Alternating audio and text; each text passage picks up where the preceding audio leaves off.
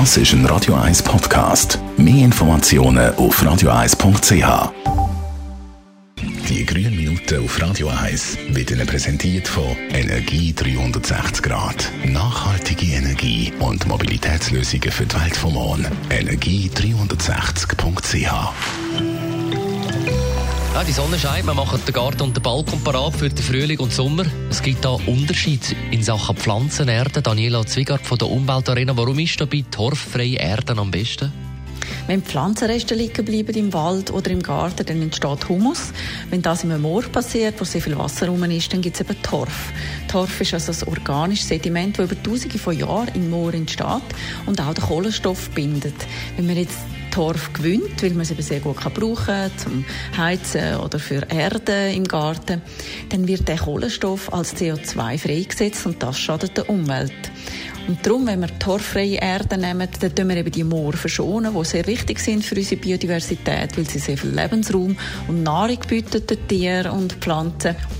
Außerdem ist das Moor auch noch ein natürlicher Wasserspeicher, der vor Überschwemmungen schützt. Aus was wird jetzt der Torfersatz für die Trigotte Pflanzenerde hergestellt? Man nimmt Nebenprodukte aus der Landwirtschaft, aus der Forstwirtschaft, aus dem Gartenbau und aus der Lebensmittelindustrie. Beispielsweise nimmt man von der schweizerischen Kompostierwerk Gartenkompost, dann aus der schweizerischen Sägereien Holzschnitzel oder Nadelholzrinden und auch noch Landerde von der Zuckerrübe aus schweizerischen Zuckerfabriken. Und weil diese Sachen alle aus der Schweiz kommen, sind auch Transportwege kurz und darum schont das die Umwelt. Gibt es abschließend noch weitere Gründe für torffreie Erde? Ja, beispielsweise, wenn man die torfreie Erde von Ricoter anschaut, die ist CO2-neutral, weil sie eben hochwertige und schnell nachwachsende Rohstoffe verwendet. Dann ist ihre Produktion in Arberg und Frauenfeld auch klimaneutral. Und das Material von der Verpackungssäcke hat auch noch 80% Recyclinganteil.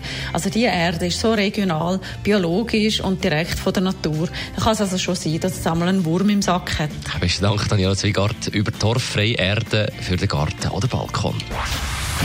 Die grünen Minuten auf Radio 1. Jederzeit auch zum Nachlassen als Podcast auf radio1.ch und nach dem Bruce Hornsby Zusammenfassung vom heutigen Morgen und ab dem 10 Uhr dann Tagradio.